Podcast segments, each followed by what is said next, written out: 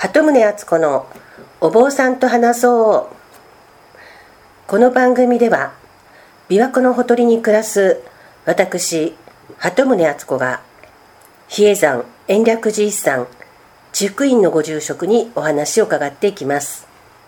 今日は第27回目となります。よろしくお願いします。はい、よろしくお願いします。ちょっと風邪ひいているので声がお聞き苦しいかもしれませんがあのこの間から密教の話をちょっと聞いているので今日も密教についてお聞きしたいんですけれども、はい、密教っていうとゴマのイメージがあるんですけれど、はい、でだいぶ昔に何度かおごまに行ったことがあるんですが、はい、このおごまっていうのはそもそもどういうものなんでしょうか？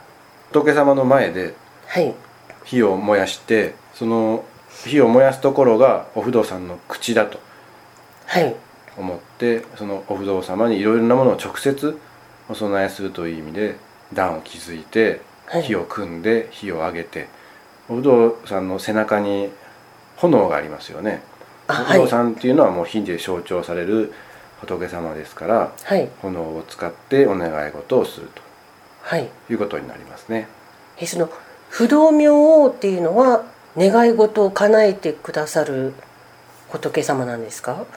まあ、あの大日如来さんの化身と言われてまして、え仏様でもランクがあってですね、はい。まあ、如来様その下が菩薩様。はい。その下に明王様。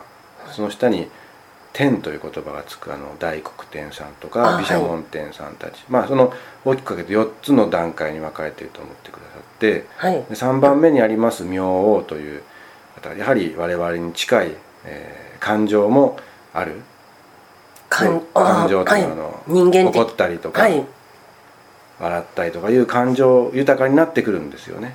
ですから我々に近い存在としてはい。具体的にどういう働きをされているのかということが分かりやすい。不動様で言いますとはい。怖い顔をしておられますけれどもえそれは煩悩を払うために怖い顔をしておりますしあはい。の剣を持ってありますけどええ。我々は傷つけるのではなくて煩悩を断ちたい。ああ。の縄を持ってありますけれども何かを封じ込めるために使うのではなくて煩悩のみで溺れてる私たちを救いたい。はあ。そういう願いは具体的に形になって現れてるからお不動さんはああいう形をしてるんですよね。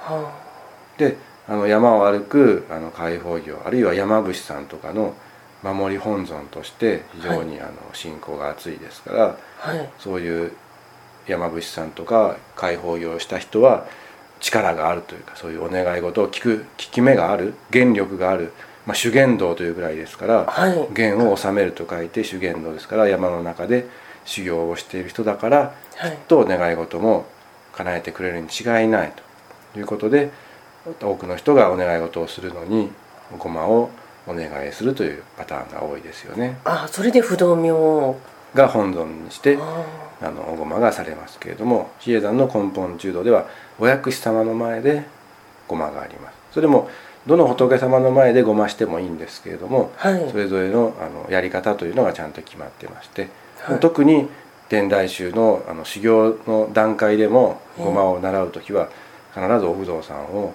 本尊さんにして自分の行がちゃんと終わりますようにというお願い事をしながらまず自分のことをお願いしながらごまをするんです。じゃあ普通は不動明王。がほ多いですじゃあその根本中道がお薬師さんっていうのはまあそのお薬師さんが根本中道の本尊だというのは前に伺ったんですが、ええええ。その前でごまをするというのはその特別な隣にまだごま壇があってですねそこにもお薬師様がおられるんです。それは特別な意味が？特別ですね。お薬師さんですからご病気のこととか例えば手術の成功をお祈りしたいですね。いろいろな医学的なことのお願い事は非常に多いと聞いてます。あじゃあそれは昔から根本中道ではお薬師さんの前でごまを？そうですね。はい。お不動さんはあありませんので。あじゃあそれは皆さんの病気を治すことを祈るために？まあ、他のお願い事ももちろんありますしね。あじゃあその病気が治りますようにということでお参りされる方が特に多いんでしょうか？根本中道は。あもちろん多いですねじゃあ他のまあ例えば私が何か特別に何か個人的なお願いがあったりする場合は特別に祈願がある場合はどうすればいいんでしょうか？比叡山でごまきを収めてで祈願すればいいんでしょうか？お守りの小さい袋にもあの書いてあるんですけれどもええ。やり方は任せていただいて延暦寺に直接お願いしてもらってもいいです。あ、はいそのごまきじゃなくても、はいお願いするというのはその紙かなんかに書くんですか？もうあのお知らせしてもらったらあのこちらでも書かせていただきますし、あこういう祈願があるんですが、はい。はい、具体的にものをその出すのではなくて何日間お願いしますという形でお願いしたいですね。いろいろな方法はあります、はい、でもそのぐ実際にそのごまをやってらっしゃる後ろであの自分も不動明なりその根本中のお薬師さんになりお祈りしたいという場合ははい。出向いていけばいいわけですか、えそれは比叡山だとその根本中道が、えはい。えーあと元山大師堂って前はい。おっしゃいましえたが、それは問い合わせてえはい。何時頃にやってるかっていうのを確認した上で行けばはい。誰でも後ろではい。見ていることはできるわけですか、はいえ大体何分ぐらいで？1時間ぐらいですかね。あーで特にあの参加する場合の作法というのは？はないです。ただ後ろでまあ黙って見ていればはい。いいんでしょうか、はい。でその、まあ、密教ですからそのどういうふうなことをやってらっしゃるかを私たちがつぶさに見ることはできないんでしょうがそのやってらっしゃるその順番だとかなんかその火をつけて燃やしてってそれぞれ何か全てに意味があるわけですか？はい。そしてその炎は見れますのではい大きな炎が上がりますので、その時に一緒にお願い事をしてもらえたらなと思います。炎っていうのは何かとやっぱ特別な意味があるんでしょうか？まあ火というのは明るいですし暖かいですし何者にも侵されませんから仏様の教えそのものだとも言えますしね、まあ、あの廃家教ではないんですけどもやっぱり火を仏様の前で上げてお願い事をするというのは心にずしっとくるようなねあの願い事だと思いますけどね。暗いお堂の中で多少何かあの真言とかを唱えていらっしゃるかもしれないですけど比較的静かなところであのごまを炊く方はお一人ですよね、はい、はい、そこでこうだんだん炎が大きくなっていくっていうのはかなり神秘的な儀式のように感じたんですけれども。そうですね。はい、はい、その通りだと思います。でその密教系のところしかこういうごまはされないということですから日本日本というか日本以外にごまをしているところがあるのかどうかも知らないんですがあの天台宗真言宗または修験道、はいそういうお寺以外ではごまを見ることはできないわけですよね。ないと思いますね。はい。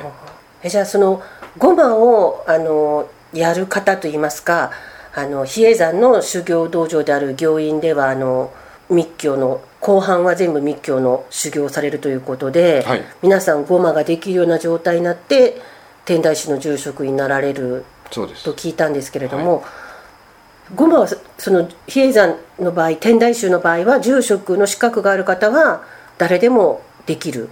はい。誰でもされるわけですか、はい。でもどこのお寺にも全てごま壇があるわけですか？天台宗。いやないですからその行院でしかごまをしない人も中にはいらっしゃると思います。あごまの目的というのは、ええ。あのまあ、お願い事を叶えというのもあのありますけれども災いが来ないようにですね。あええ。災いが起こらないように修行がちゃんと終わりますようにということでされるんですよ。行院では。行院ではそうですけども根本的には何事もうまくいくようにというその障害がないようにということが目的ですよね。うん。で比叡山延暦寺でもごま壇があるところははい、根本中道と元山大師堂だけになるんですか？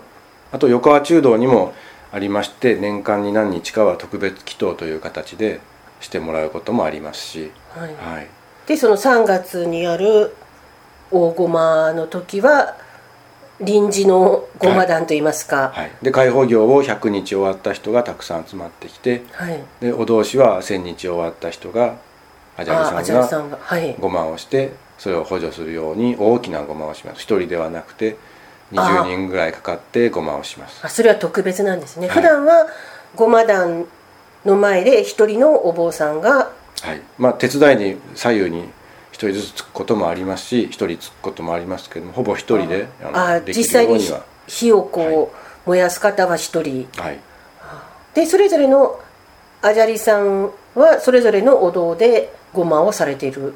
そうですね。根本中道は輪番さんがしてますああそれは延暦寺の住職の方で、根本中道の輪輪番になっていらっしゃる方がそうです。毎日されていると思っとけばいいんですか？毎日せよということで、はい。毎日しているというのが根本中道の一番大事な時なんです。お参りがな人がいなくても毎日世界平和やはい。風順寺百国上塾といいましてはい。天変地異が起こらないようにはい日本の国が安全であるようにそういったことをお参りするのが根本中道の本当の機能なんですよね。ああ。じゃあ1年365はい日、はい。必ずどなたかがはい。おごまを炊いていらっしゃる。そうです。それはいつからなんですか？根本中道はできてからでしょうね。ああじゃあ戦争中もはいもちろん。ずっと毎日はい。やっていらしたと、はい。そうなんですね、はいでそれを、まあ、根本中道の場合はかなり大きなお堂なので一般の私たちが後ろから見るとかなり離れているわけですけれども、はい。もっと近くからと思ったら元山大師堂ですね横川の。はい。に伺うことになるわけですよね、はい。えじゃあご住職もごまはもちろんされたことがあるわけですよね、ええ。でご自分がされる時はどのような感じどのような気持ちになるんでしょうか？普段のお経をあげる法要とはまた違う雰囲気なんですか？作法が一番大変なのがごまなので最後にあの下院でも教えてもらうんですけれどもはい。まあお経を唱えるのと一緒でお仏様に何かをしたいということでお供えを全部火を使ってはい。油をお供えして五穀をお供えしてはい。ごまの本当にごまの実ですねごま粒のようなごまも入れますしもう植物も入れますしはい。結局全てをおおやあのお不動産に届きますようにという気持ちでしますのではい。だからどういう気持ちでやるんですか？お経と一緒は一緒です、ははい、お経を唱えるのとおごまをするのは全く一緒です。でもその密教っていうくらいですか？なんか神秘的な空気がいつもとは違うとかそういうのはないんですか？もちろんあの小さなし声でしか信言は唱えませんしはい。あの薪のはぜる音というんですかねバチバチという音とかそういう音が入ったりまたあるいはあのわざと器を鳴らさなければいけない作法もありますのではい。その器の音がすればあここは今何回かの段階があってあこの辺りのことをしてるんだなっていうのは分かる人には分かります。えその「ゴマ」という言葉の意味は何なんでしょうか？サンスクリット語ではい。お供えとかお供え物を捧げる犠牲生贄を意味する「法魔」という言葉の音訳したものですね。あそれを簡訳してあの漢字をはい。当ててかあの漢字自体にはあの漢字自体には特に深い意味はないです。ないんですかね、はい。えじゃあその生贄とかお供えっていうのが火、はい、炎を使って仏様に届けるで不動明王がその私たちのお願いを大日如来様に伝えてくださる。そうですね。と思えばいいんですか？はい。私がだいぶ前にお駒を見に行った時はあの比叡山で千日開放されたアジャリさんのお寺で何度か見に行ったんですけれども海外の方と一緒に行った時にあのファイヤーショーだと言って、まあ、喜ばれていたんですけれどもその大馬が何であるか私も全く知らなかったのでその時は何も説明できなかったんですね。なのであのもう一度改めてちょっとおごまに行ってみたいなと思ってるんですが何度か見て感じたのはやはりあの同じことをやっていてもやる方によってどなたがやっているかによって多少雰囲気が違うと言いますかその茶道のお手前と一緒で同じことをやっていてもその所作がこうちょっと違っ雰囲気が違っていたりですとかねそのような微妙な違いも面白いなと思ったんですがでもお願い事が本当に叶えたいというお願い事が強い願い事がある方が本来は行くべきものなんですよねおごまくというのは。そうですね。ただ単にあのどんなのか見たいからというような気持ちで行くのではなくて何か成就したいお願い事がある時に行くのが正しいお参りの仕方でしょうか？そうですね。じゃあ普通の観光気分でお寺にお参りするのとはこの密教の行事っていうのはちょっと一線を引くべきものなんですか？いやきっかけはあの観光の目的でもいいと思うんですけれども、ええ。その中であじゃあ観光目的で根本中道にお参りされた方がたまたまおごまの時間に参拝されたらおごまをね偶然見ることができるわけですしそれがきっかけで興味を持たれるかもしれませんが一度も見たことがないということはあの神秘的な空気を味わうのに行ってみられたらいいんじゃないかなと私個人的には思ってます。はい、はいということで今日は体調が悪い中ありがとうございました。はい、ありがとうございました